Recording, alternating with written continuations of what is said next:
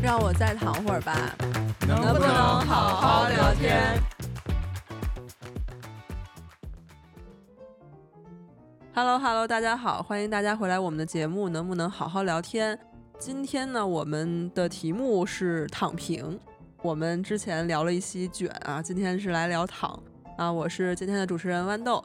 那么先请我们的来宾跟大家 say hello。Hello，大家好，我是罐子。Hello，大家好，我是西瓜。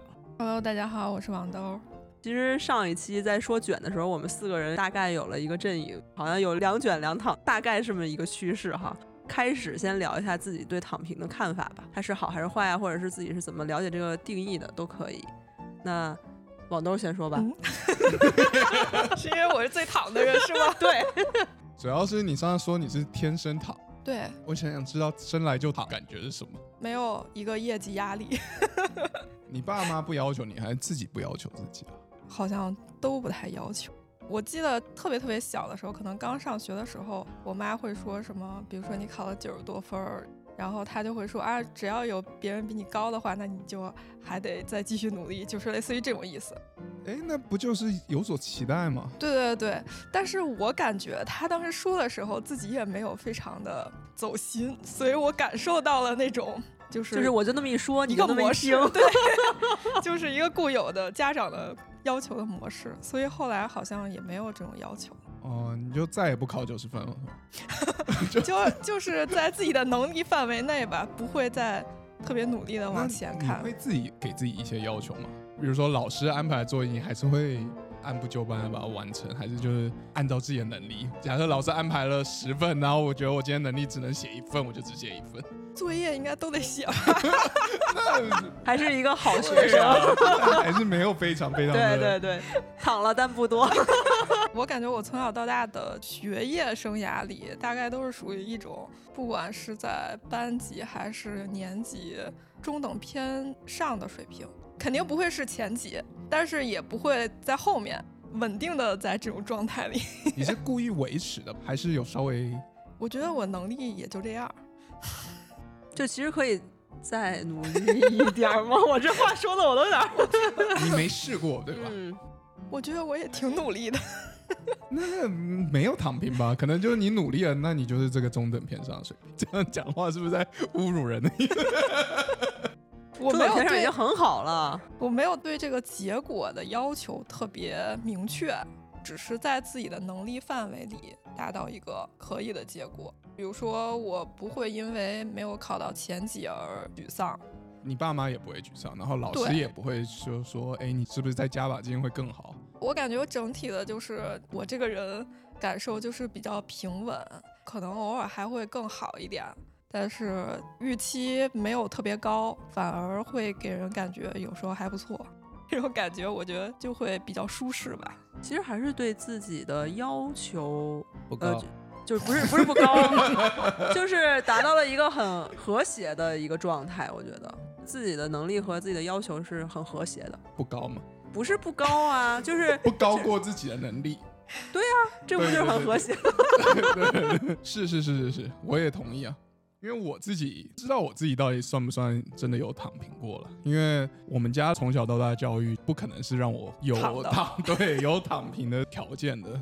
从什么幼稚园吧，就会因为课业被揍，幼稚园就有课业了是吗？爸爸安排的课业，额外的，那哦比如说学英文啊，学电脑啊，电脑，幼什么意稚园。思？幼稚园学电脑很奇怪吗？我们我们那时候的我们上小学的时候上电脑课都非常的紧张。我第一台个人电脑可能是初一，对初中的时候啊差不多可能因为我爸是从事这个这方面的工作的，所以我们家从小就有。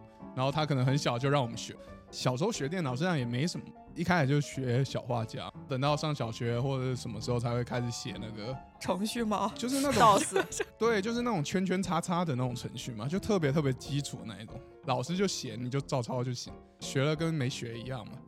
反正我就是从小到大就是会被逼着一直努力的那一种人啊。所以我觉得躺平对我来说比较像是一个过程，什么意思？什么叫过程？就是我是慢慢的在他们的要求中，或者说在其他人的要求里，我能达到的底线。对最低的那个限度是什么，让他们可以闭嘴。我也要达到一个和谐的过程，就是我的高标就是他们的底标吧。那会不会是因为要求太多了，让你产生了一些逆反心理？我觉得就是啊，就是因为你经常需要努力到一定，应该说就是要比较努力吧，也不能说就是完全做不到，可是你就是会不想做，要的越多，你想给的就越少。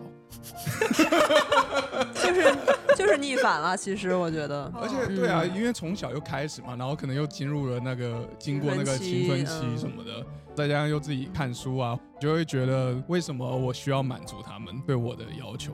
这跟我有什么关系？嗯，对啊，我自己只想做到这。想活出你自己。实际上，你后来想，你不这么做，你也没有真的活出你自己了。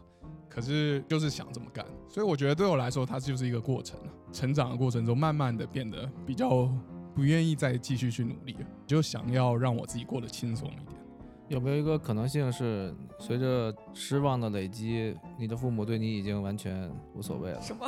啊，你说我一直没办法达到他们的要，求，所以他的要求会越来越低嘛？我觉得恰恰最吊诡就是在这，就是因为我一直能满足他们的要求，所以他们才会一直 得寸进尺。对，所以他们才会一直逼你嘛。就如果你一直达不到他们要求，事实上他们也会慢慢降低他们的期待。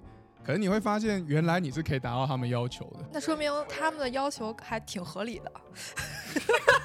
PUA，你能做到？对，就要看你要付出多少嘛。比如说，听到你的朋友们都出去玩了，写完功课就可以看看电视啊，或者说做做自己想要做的事。我可能就不行，他们可以看漫画书，我的书架上可能就只有各种伟人传记，然后还有《史记》啊什么这种东西的《资治通鉴》国洋版的啦，不是原文。反正我就只能看这些东西嘛，我也不能看漫画，我也不能看电视，我什么都不能做。我感觉我和你最大区别是，我自己要求看这些东西，还要让我还要我妈给我买，我靠！我觉得就是因为这样，我我实际上是喜欢看书的人。长大以后，我自己重新回去把它看了一遍。可是当下我是非常抵触的，只要有人逼，就会觉得很不爽。没有人想要被逼着做事吧？是是，如果都是从小来回顾这件事儿的话，其实我父母对我没有什么要求，有没有可能是你父母发现你自己很卷，所以有可能。哎，我觉得很有可能因为我我父母对我也没有要求，有时候甚至还要劝我。哎，我先问一个问题：你现在的这个状态是嗯？你觉得自己是比较偏躺平，还是虽然它是一个很模糊的定义，但是你就是比较呃，我比较不想努力了，还是我觉得我还想再努力一把这个状态？你说我当下对对对，就是综合什么工作、生活都包括吗？Yep 可能还是想再努力一下吧。这是改不掉的。我觉得我我还是有有一点变化，就是我我小的时候可能真的是对自己要求真的比较高。从我父母后来给我的反馈来看，应该是超出了他们的对我的要求。那有超出你自己的能力吗？有可能就是你父母误解了你的能力，他们没有看清楚啊，原来这个人很有天赋。对是块宝啊。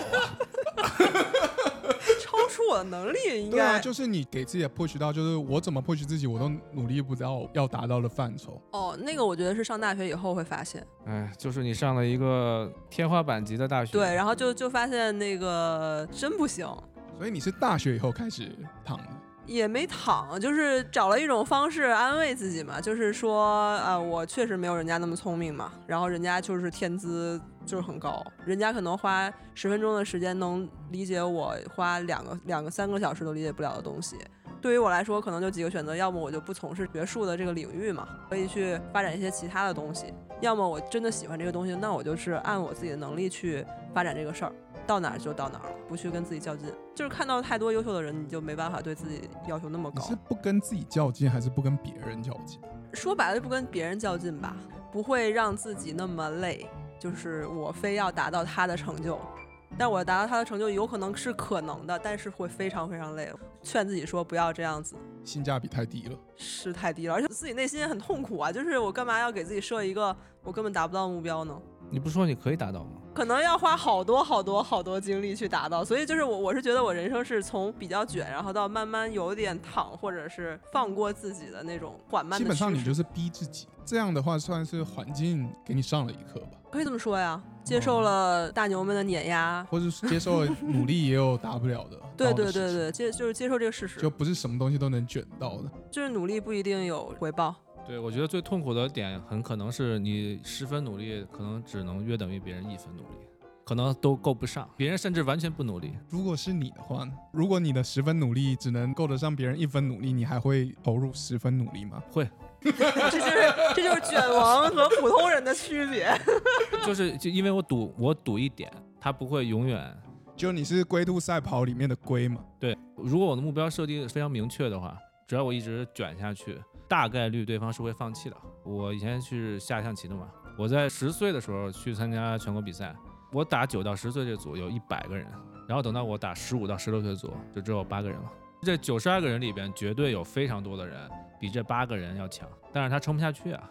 只需要一直坚持，你总能在这个序列里边有一席之地。只不过你可能不是第一个，就是你前面那个第第一个大牛，很可能就是他又有天资，他又喜欢，他还比你努力，由于他喜欢嘛，所以这个对于对于他来讲一点都不痛苦。那你是达到不了的。但是天资还行的情况下，你大概率能能有口饭吃。这算是你坚持的一个案例是吗？对啊，知道我我觉得还挺励志的耶。就就因为 因为我知道我下棋这件事情没没有天赋，我明确知道。那为什么还就是你坚持下去的动力是什么？因为高考加分，十岁就已经想到高考加分这件事了。对我最后的目标就是这个，因为我知道我专业不了，不可能转职业的。对对对，但是我知道我要想加到这二十分，这个是最靠谱的路径了。我心思比较多。我说的厉害不是说他下棋厉害，是说他我也是我我说的也是，就是设定目标并去坚持达成这件事。是十岁就知道自己要高考加分这件事，十岁还在上小学耶。对呀、所以我一般好像也是，比如说到中学的时候，初中会考虑之后的事儿。这个其实是我的那个教练他的一个广告嘛，就学类似这种东西，就像跟学相声差差不多。当时也是一笔可观的费用，所以是否要持续投入，肯定是要做一个。了的，就是我肯定也要去说服所有人嘛，包括我父母和亲戚啥的，因为他们可能会觉得这件事情会耽误学习，要去反驳这件事情，你的理由是什么？总不能说他很益智吧？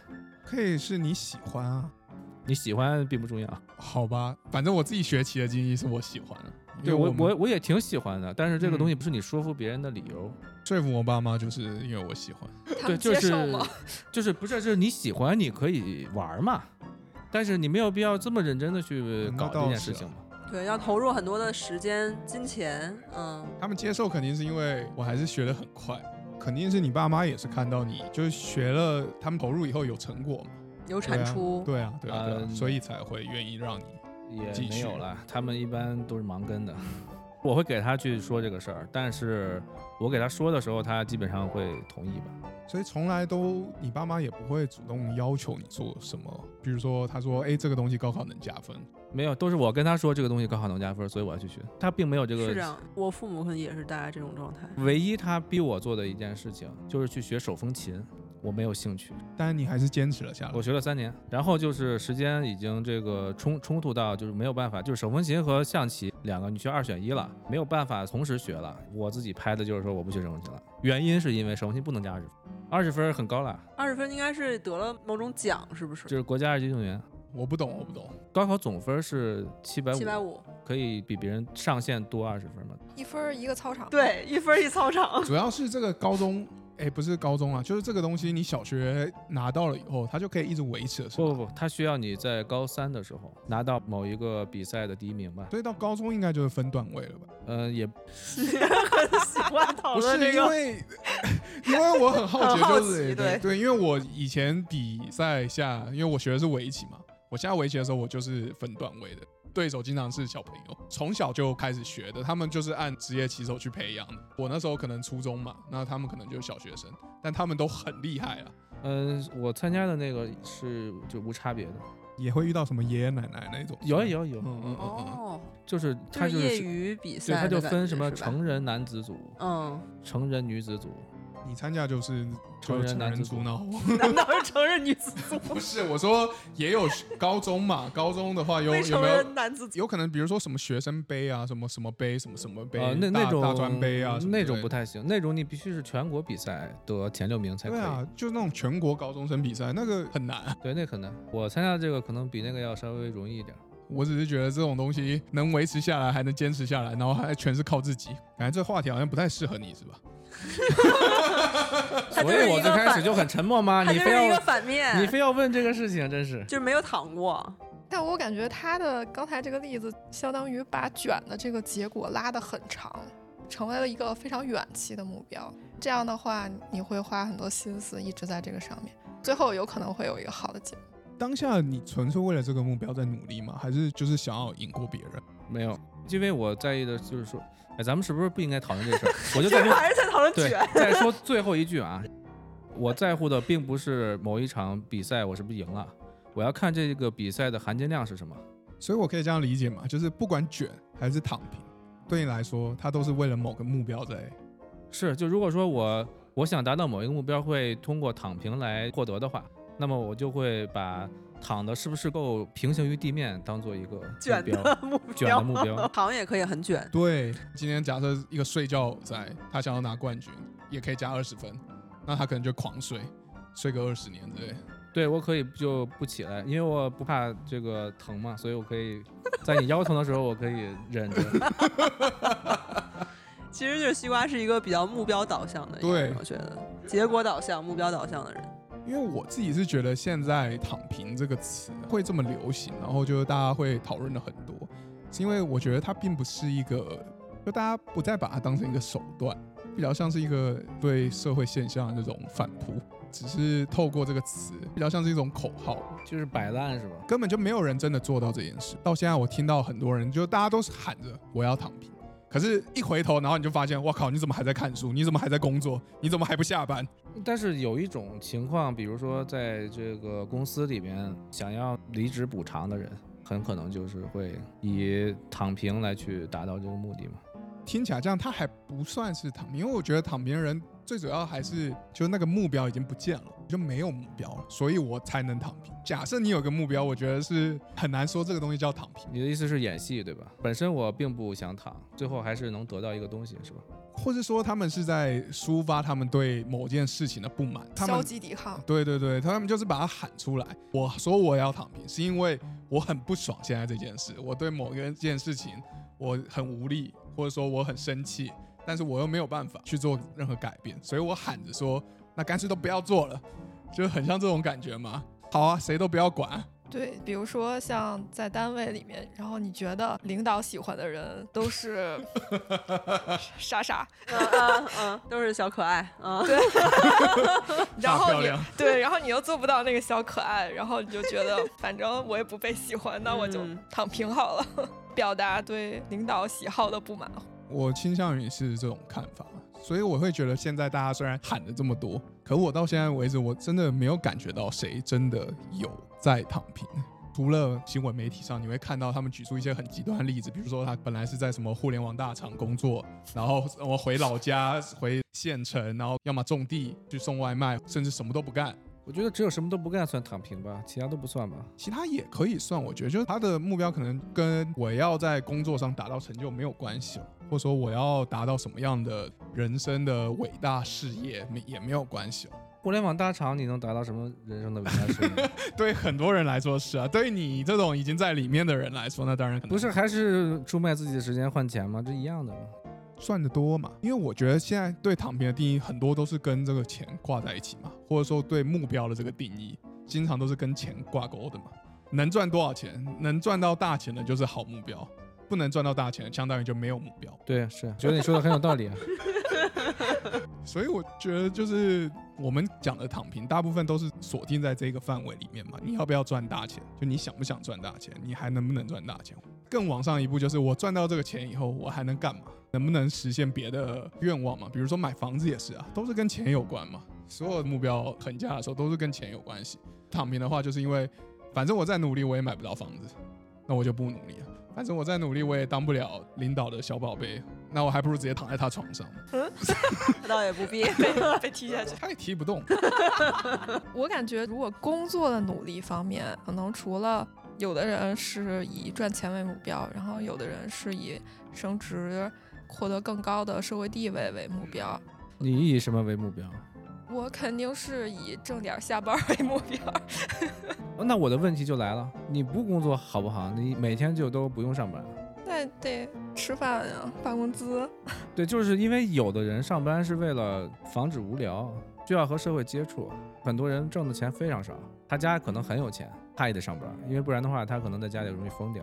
他如果给我工资，我愿意当他朋友。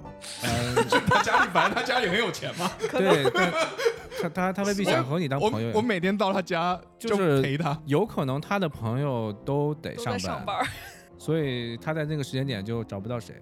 认识那个有一个很有钱的一个人，然后他就养了一一些，就有点像门客的那种感觉。哦周末陪他打陪他陪他踢球，但是好像这个机制运行了几年以后也慢慢的散了，因为大家还是得有自己的工作和生活。就是他的那些所谓的朋友或者门客的话，那他给他门客开工资吗？他会给他们钱，然后也给他们住的地方，但是可能人家还是觉得啊，就是不不可持续能这个一辈子依附于他，是吧？。对对对，但这样的话不会无聊吗？他是不是要换门客呀、我不太知道他会不会无聊，因为我没有这个条件享受换娘门客这种。你就想嘛，比如说你上大学时候的室友一起住四年嘛，对吧？你总有一个时刻会比较烦某一个人，你没有办法一直和某一撮人一直在生活吧？对啊，他就可以把人家踢走嘛。我觉得他要是能老换人，且他换的人还各有特点的话，可能是可以维持下去的。两年合同嘛，比如说你打算开一个类似这种没有，我是想去上班了。哦，我想上班儿，然后卷走所有其他门客。有我一个就够了，是吧？我可以满足你各方位的各方面的需求都可以。我有很多特点的各。方面的。没有，你就多给我开点钱，都可以谈，没事。那你觉得像他这种能算疼？他不工作，他就养门客，或者说被他养的人算疼吗？门客肯定还是会积极的去满足他的一些需求吧。对，毕竟他在对，毕竟那个属于对，我觉得会讨好，就是讨好他对，但。他可能可以也是在。出卖自己的时间。嗯，像这种人也能算躺？我觉得。能，我觉得我觉得能算，就因为他纯是为了自己精神需求。开心快乐嘛，如果纯为了自己开心快乐，就算躺平是吗？我觉得是吧？西瓜是觉得没有为社会创造价值，不不，我我对社对社会创造价值一点兴趣都没有，那你是觉得为什么？挣钱。他自己没挣钱，他都在花钱，哦，哦哦对，所以他在躺平。嗯，我就这个肤浅的逻辑想法。我觉得也 OK 啊。可是刚才讲的那一个躺平是一回事嘛，可是还有另外一种躺平的方式是，是在工作里面躺平。但我在生活中我是很积极的。你说对社会创造价值好了，我可能下班以后我去捡垃圾，参加一些环保组织，或者说你甚至也不参加那个，我就参加读书会、讲座，然后我去充实自己，这样算是躺平吗？纯粹就只是对工作没有太多的要求，我对钱也没有太多要求。老板交代我，我会把它做完，做完不是做好，就我会把它做完。我觉得对于我来说，我不觉得这个人是躺平的状态，因为我觉得他是有个人追求的。那你会向往吗？以你个人来讲，会觉得诶这个状态是一件好的状态吗？嗯，从我个人的经验而言，就是我还是希望就是在工作的时候能把事情做好，感 觉感觉很很羞耻那。你想把工作做好的原因嗯到底是什么？其实我最近也一直在思考这个问题，呃，可能是希望受到别人的认可。我觉得他的这个目的就是纯粹的为了越级。我觉得就是我把这件事儿做好了，我很有成就感。就当你写完一个这个文章的时候，你又从头到尾读了一遍，你发现我操，真牛逼。我目前的状态通常是从头到尾读了一遍，说我操，真垃圾。然后交给领导，有的时候领导甚至会说好，然后我就说我操，这个领导是不是 有点问题？但是如果领导真的说不好，我又很受伤，总是在一个不是很好的状态。对，我觉得你去了那个高等学府之后被摧残了，降低了对自己的高标准和严要求。什么意思？对，什么意思？怎么说呢？就是你在那个环境里，你说的那些都是对的，无论你怎么努力，都有人比你好很多，对吧？然后你的努力好像看上去非常的没有这个性价比，不如放过自己。现在你出来了呀，你又回到了高中，其实我是可以碾压别人没错。对，那显然就是在这个职场这个环境里，事实上他并没有让你很绝望。你是可以从里面得到一些满。对我，我觉得你可以，我觉得可以说你周围的同事应该没有比你当时的学霸更强。我不说，这有什么好不能说的？不是我，我是觉得这个。呃，就是我刚才说的这个，我我读了一遍，觉得自己写的真垃圾。这个这个状态是近两年才发生的，前我还真是觉得啊，我把这事儿做的挺好的。同事们，包括上级吧，也会对我有反馈和认可。但是近两年，就是这种正反馈越来越少。然后上级换了，可能是我自己的问题啊。就是说，你认为你的这个事情好不好，是要通过别人的反馈来去对，所以我现在要调节我自己，就是不能通过别人的反馈来影响到对你自己，应该对这个东西有认知啊，对，是不是干了一个好活，对吧？所以要慢慢调节自己。但是你说我现在是躺了吗？好像也也没躺下去。西瓜讲完，然后你讲完以后，我就发现好像躺平更多的就是回归到自己本身。不躺的话，事实上你还是会很需要外在的一些评价，还有外在一些正向的反馈。能躺平的人，可能内心都是比较强大，他们对自我有其他方面的要求，可能不需要透过钱来肯定，然后也不需要透过别人的肯定来肯定。对啊，我觉得 还挺挺对的。是是是，我觉得你说的都对。我。不要不要这样！对，干嘛这样子？这样子的话，听起来就像是你这场讨论中不要说那个字，不要说输，不要说输了。不是，我说在这场讨论中躺平了。他肯定不能接受啊，他要奋起反抗。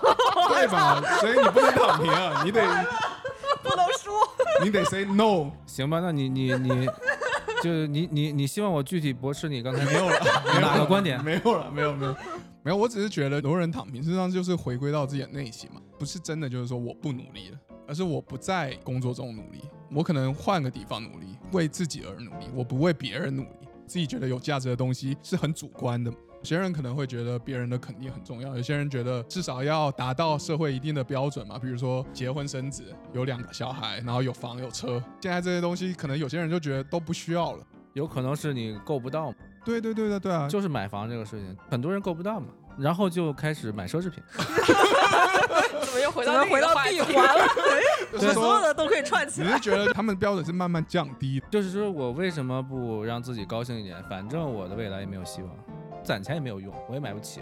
那我为什么不让自己高兴一点？所以就是我看稍微年轻一点的同事，其实他的这个穿戴什么的挺讲究的，也挺贵的，甚至可能是通过借贷来去买的。然后你心里是想，你什么货色，跟我穿一样？什么档次 啊？什么档次？跟我用一样的电视。他肯定比我穿的好了，但是就是，但是他挣的肯定没你多嘛。嗯，对，这个肯定是。但是我完全可以理解呀，现在确实是年轻人机会会越来越少嘛。八零后的人的机会可以说比七零后。要少，九零后的人可能就比八零后要少，零零后可能就没机会了。他的机会就是他的七零后的爹，这个就是没有办法的一个事情，所以你也没有办法去怪人家躺平了。他不躺平又能怎么样呢？对吧？你住着大房子，人家不躺平也买不起，反而提升了你的绩效，那图啥？嗯，在工作中少努力一点，因为他设了目标他也达不到了。努力工作是为了买房子，现在房子买不起。后来努力工作是为了买车子，车子可能也买不起。再来努力工作是为了结婚，然后婚也结不起。然后努力工作为了养小孩，小孩养不起。然后努力工作为了买爱马仕，现在爱马仕也不让你买。香奈儿也买不起。对，都涨价，消费不断降级。对啊，干脆都别买了。既然什么都不想买，那工作也不用买。大家欲望都变得越来越低了嘛。确实是像罐子说的，就是整个客观的那个大环境红利是越来越少的。所谓的努力能不能得到回报，其实投入产出比可能越来越低。大家都有这种感觉。对于年轻人来说，可能躺平不失为一种选择，或者所谓的反抗。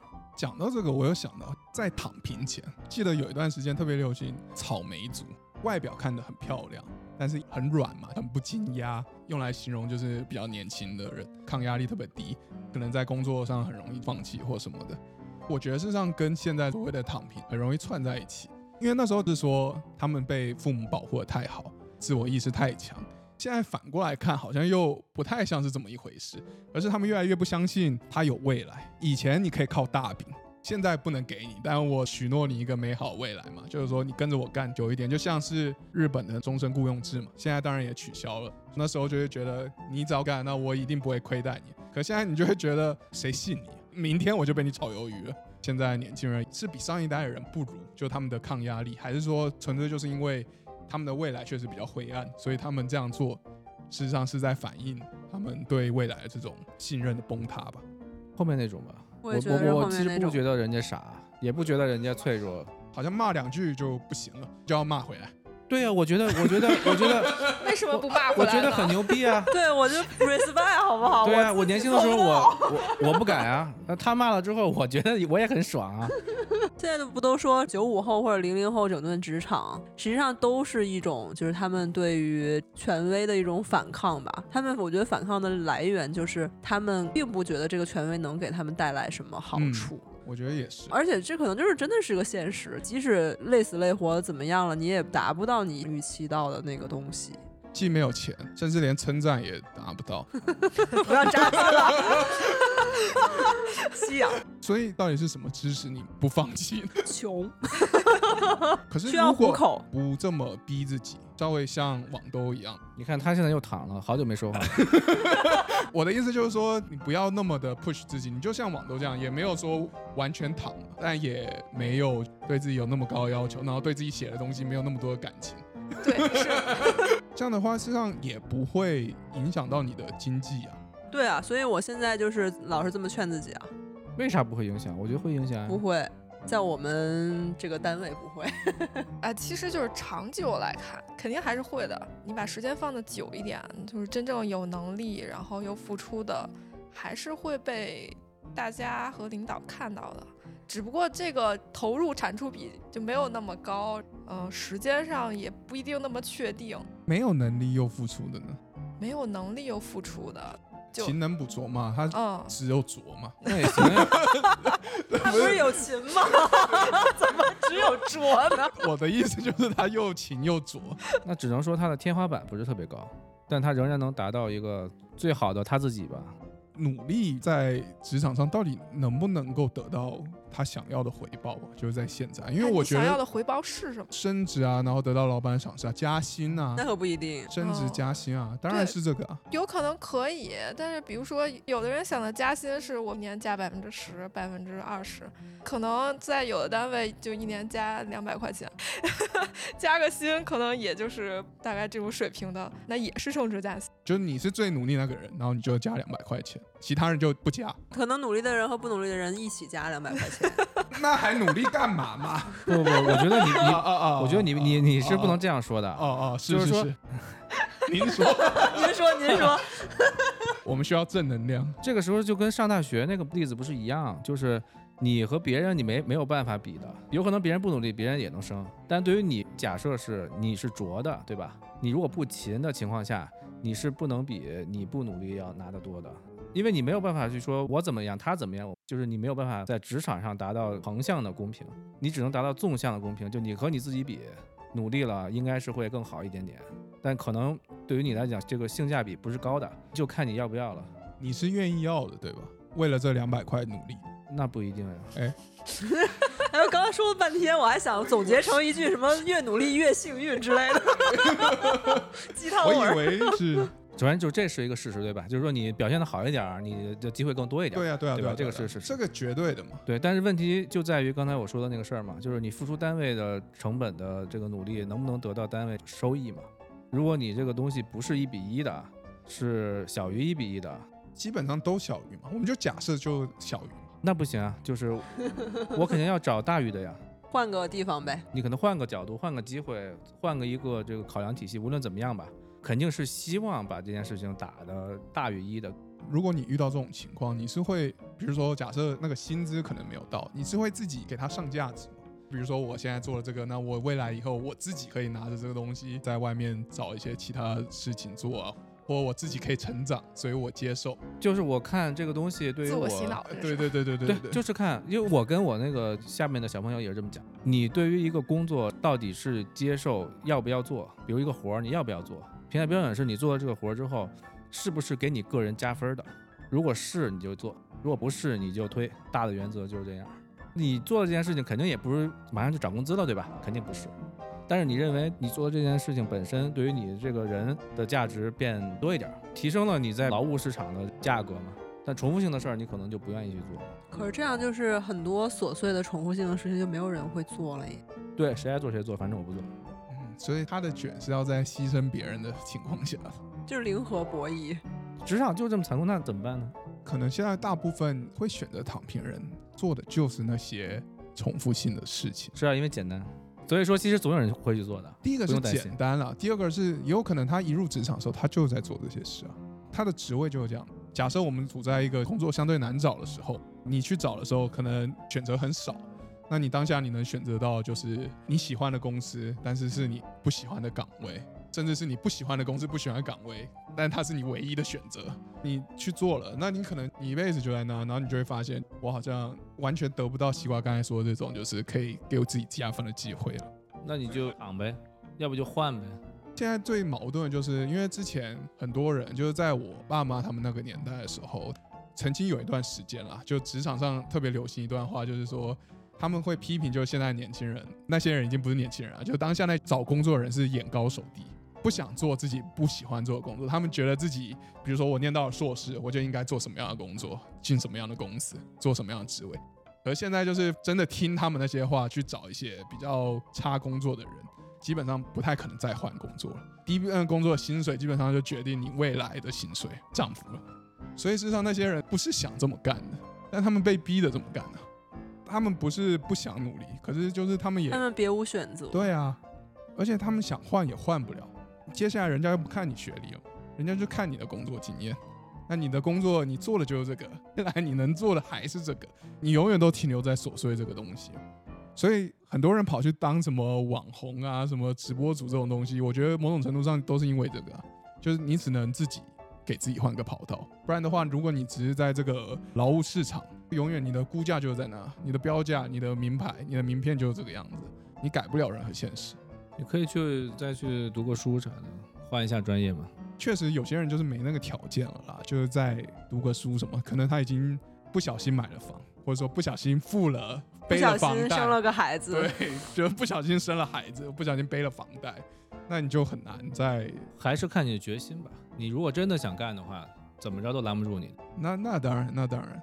可是之所以大家不愿意干的一个很重要的原因，就是因为他们会觉得这个投入能得到回报的机会有点小，还是有很多新的人也会上来嘛。对，但就是如如果你觉得你目前的这个现状是一个死胡同的话，理智的做法肯定还是要退出来嘛，尽管代价是巨大的。我其实特别不能接受的一个话就是说，很多的家长会这么教育孩子：我当年为了你，我放弃了一个什么什么什么机会。我本来我可以成为一名什么知名演员，但是我就为了这个养育这个小孩儿，所以说我就你是听放弃了，哪个演员讲的？就这意思吧。可能不是演员了，可能是舞蹈家了。我本来想八卦一下，那这个就我觉得没意义，就你用这个东西打就是在。绑架自己的孩子。呃，对，就是你你你，我又没逼你，你自己自己选的这条路，对吧？自己的梦想自己实现，干我什么事？呃，对，就这意思。所以说，我觉得你如果认为你现在是一个死胡同，跳出来这个是理所当然的。因为我周围也有朋友，就是像我这么大的岁数去美国了，重新开始，重新上学。他的这个经济条件虽然有一定，但是也不是说那么有钱，肯定不是，很有可能是最近两三年会把他的这个手上的积蓄烧完的。所以这个就是说，你想去是拦不住的。就为了以后要赚更多。嗯，人家可能是为了这个远大的理对想。伟大的理想嘛，和我可能是有本质区别。那个话题感觉好沉重，真的很沉嗯重。没有，那换一个，换一个，不是我说换一个角度来看呢、躺平实际上就是因为很不爽自己的老板，这个环节好像是我喜欢的。就是就是看他不顺眼嘛，他越他越要调动你的积极性，我就要跟你反着来，我越不努力，你越生气，你越生气，我就越不努力，因为我越开心了。躺平某种程度上是会给自己带来愉悦的，我觉得这个就很像罐子对自己父母的反抗对，我也想一样说，你这个 对，刚才他在说表达那番演讲的时候，特别像说你们得寸进尺。，其实你对老板心里是无比崇敬的。对你对于你老板和对于你父母是一个待遇。那就没有无比崇敬了。我不知道我爸妈有没有觉得我很崇敬他们了，但我知道我老板肯定没有。是说真的啦，就是看到他们越气急败坏的样子。但是从某个程度上来讲，你也可以想象成就是，那我现在这个样子，我就是要逼你来解决我的问题啊，因为我没有什么其他东西可以威胁你啊，除了我不干活，我除了不干活以外，我还能还能怎么搞？而且我得有一点像无形的工会吧，就联合大家都不干活，组成一个躺平联盟，不然的话没有意义嘛。就假设我们这个里面混了像西瓜这种人，就是公贼，对，会让这整个 整个反抗军绝对是公贼行为。没有啊，我我只是我只是绩效最好的那一个而已啊。但你们该躺躺你们的呀，这跟我有什么关系？绩效好就会卷到别人啊，关键是，而且老板就会很开心，说：“哎，有人给我干活，那我就不用管其他人了，那也其他人都可以嘛给开掉，只留西瓜一个，卷死他，怎么办？那那无所谓嘛，对于我我来讲，愿意开就开呗。哎，卷王真的太可怕了，还好没有跟西瓜当同事。不过我确实觉得，就是在职场里面，就是有的时候躺平更多的是环境造成的。比如说，就像刚才说的，这个努力的人和不努力的人，他没有什么区别对待。甚至不努力的人，他得到了更多的好处，比如说他请假更容易被批准，然后或者是他能享受更多的福利，因为他有更多的业余时间。就是就是看到这些以后，我觉得那些努力的人确实他心里还是会不平衡了，所以慢慢的选择躺平，我觉得很多都是一个生态的问题。不努力的人更开心更爽，他们享受了更多的优惠，老板没不挺好的吗？就是恶性循环嘛，对啊，让老板开眼，开眼。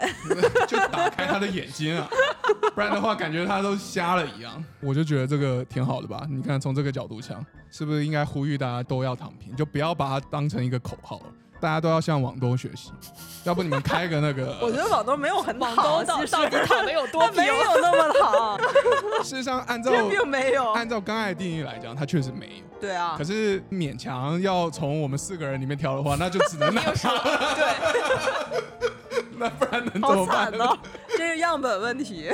哎我有一个很好奇的问题，因为躺平事实上很多时候是跟这个你达不到自己想要的那个目标有关系。那你们会觉得，就是作为独生子女，会不会加剧这种现象啊？什么意思？家里对你的这个要求啊，然后对你的期待，然后你的责任可能会更多。就比如说，假设因为我有弟弟嘛，然后我可能我不结婚，我弟结婚就可以了。那有可能我不买房，我弟买房就可以了。结不结婚这个倒是对的，买不买房这好像没有什么关系，你弟又不会给你买房。不是我的意思，就是说，假设我不要房啊，因为买房有一个很重要一个部分是跟你爸妈有关系的嘛。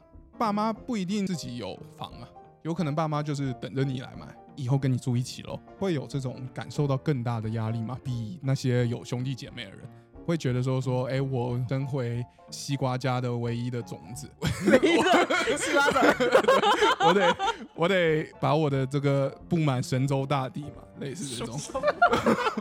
把西瓜籽儿撒满 整个华夏，对对对对对，就是要传宗接代啊，非得让自己就支棱是起来啊！对，，得有这个责任啊，就你得担起这个责任，你的责任的负担会不会更大嘛？可是拿西瓜来讲，确实就会有点难，因为他本身就很，很就他对啊，他不躺嘛，所以他可能也感受不到这个，感觉这个话题聊不下去。而且就是我没有亲亲的姐妹什么的，嗯。但是有什么表弟表妹啊，不算吧什什么之类的，对于我们就算，你们是亲如姐妹是吗？也倒没有。但是、但是因为我是最大的，反而给他们起了一个表率的作用。哦，就是都不用太努力的。不是啊是不是不是，他们都拿我当榜样哦，虽然我很躺，但是他们比我更躺。我觉得就是对于我来说，可能这种压力还没有到时间。我有时候会想，比如说若干年以后，或者十年、二十年以后，我父母的身体不行了，反正会出现很多的状况的时候，这个时候可能独生子女的那个焦虑或者是压力才会更集中的爆发或者呈现。当然，因为呃，西瓜、网兜和我都是北京人嘛，就是他父母都在北京，就是不不存在这个这个，比如说什么接父母来呀、什么就这种情况，还稍微好一些。所以我们的压力其实目前就是在这个年龄段还没有特别的明显，但是可能比如说一些那个外地的同事，他父母本来就在省外，他还得考虑父母来京的问题、父母养老的问题，就很多。如果身体不好啊，怎么照顾呀，什么各种问题，可能对于我们三个而言，可能还没有那么明显。但是可能之后就是会存在这种问题，而且确实像婚恋的这种压力，我觉得反而相对少一些。呃，像我就是我有表兄妹啊，反而我是最小的那个，就是我的哥哥姐姐们都已经结婚生孩子了。然后那段时间，我的亲戚们就会每一次看到我都会说，就差你啦，啊，你什么时候呀？反正就是会有这种情况。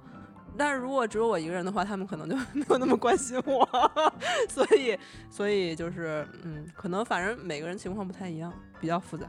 我个人还是觉得，因为你是独立的，所以他们才会说就差你。对，我觉得不管前面有没有那些人，他可能都会嗯，那倒也有话说。对他们 没话找话，是不知道跟你说什么。对，定语变了。对对，听起来还是觉得，就是躺平这种东西，对个人来说还挺好的，但可能真的是对社会还有国家来说是挺糟的一件事。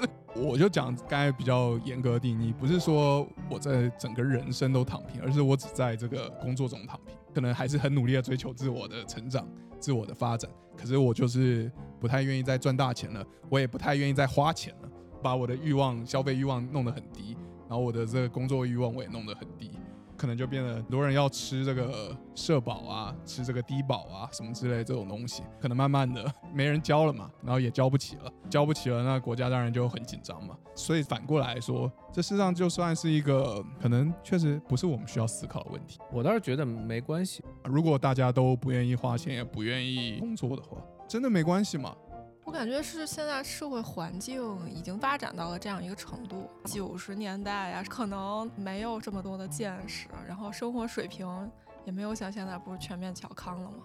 然后以前大家还有努力的方向，你去努力的话，还是会有差距能显现出来。然后现在的年轻人越来越感受到，就像刚才说的，就是你往上进步的空间其实已经很小了。对，我觉得这还挺好的。就算是降低消费欲望了，你的消费程度应该也大于八十年代。是，但是因为 GDP 是算 grow，不能维持。问题就在于你预期它一直在增长的这个是不是现实的，是不是符合这个经济学原理的？这个不知道啊。我觉得可能符合经济学原理，但不符合人。经济学的 假设里面，可能最难的就是理性经济性人的这个前对理提，对，性经济人这个的前提是扯淡的，不可能，咋能都是理性，都是不理性的。所以大家就越来越想要，比如说听听颂钵啊，做做瑜伽啊，然后我觉得这些都挺好的，没有什么隐居啊，对，就不用 不用。对，就是我我对你说到这个事儿，就是刚才那个问题啊，就是比如说，豌豆觉得十年之后他可能会有一些担忧，对吧？作为独生子女，恰好证明了我之前的那个论断呀，就是先挣够钱，四十岁退休，完美解决你十年之后的焦虑。剩不够怎么办？更焦虑了。对你来说，躺平是一个目标。对，是的，我的目标就是躺平，就我是要延迟满足的。你到时候能躺平吗？对我也很想知道，我实际上很想知道，就是说，如果你躺平，你会是一个，你有没有想象过，你大概是一个什么样的状态？就是你每天。呃，起床以后你会想要，你花最多时间吧，就是你你不用讲究，不是，就是说你可能会花比较多时间会在做什么样的事情上？很多事情要做，看书、写书、骂上市公司，骂什么？上市公司上市公司，哦，你还得关注一下上市公司，对，就是看看财报什么的。你要成为一个像是经济评论，对经济评论家什么？不是那个老就是师嘛。不不不，就是躺平的在微博上骂嘛。躺平的意思其实是我不用别人认可我，不用成为什么家，不用，我就是有个事情做，这件事情是我感兴趣的。然后就回到那个问题，就是说我能躺平吗？对吧？这个问题其实特别简单，特别容易回答。你看我有能多卷，我就能躺得有多平，因为那个时候的卷已经变成躺平了，我会比别人躺得更平，做什么都做到极致。所以我觉得我一定能做到。我感觉我们可以看到未来的如来佛了。当初人家也是对吧？放弃了王子的身份，我其实觉得他那个特别能理解，他觉得那个事情对于他来讲已经完全没有任何意思和意义了。就是对于我来讲，他是王子，我和他中间存在的巨大的差距，身份地位、财富，对吧？对于他来讲，这个东西已经是他获得的了，一点意思都没有。所以他失去和他获得中间的这个 gap 是一样，绝对值一样的。可能对于他来讲是同样爽的，等于他爽了两次。原来失去跟获得对你来说可以取绝对值的是吗？可以把那个正负去掉？对，可以，我你觉得愿意为我花钱吗？对，就是 小心翼翼的提出一份邀请，他可以帮你失去很多东西。我也可以。以我现在的能力，可能只能养这么一个人。但如果我可以支付的话，我愿意养你，没没没关系。大家都听见了啊，这个 我感觉西瓜不能马上躺，他四十岁不够，再坚持。对我本来觉得四十岁就够了，现在可能一死了都不够啊，感觉。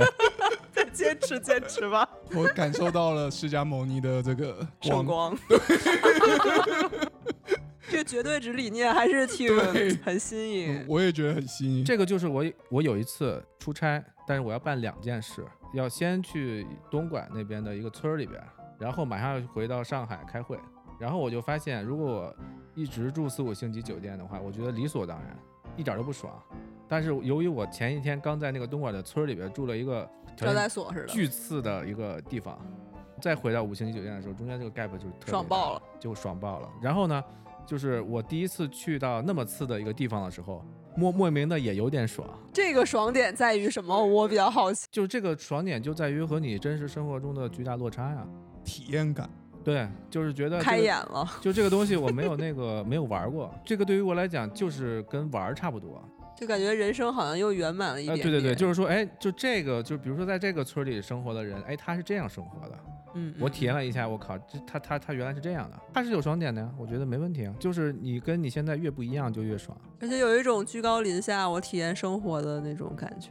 但我觉得这个你体验一天，对一天还行体验后半辈子还是 对，人家那个释迦牟尼可真的是就没了，哎，是就就真没有。原因是因为我没有过他那么大巨大的财富，所以可能对于我来讲，一周就已经到头了。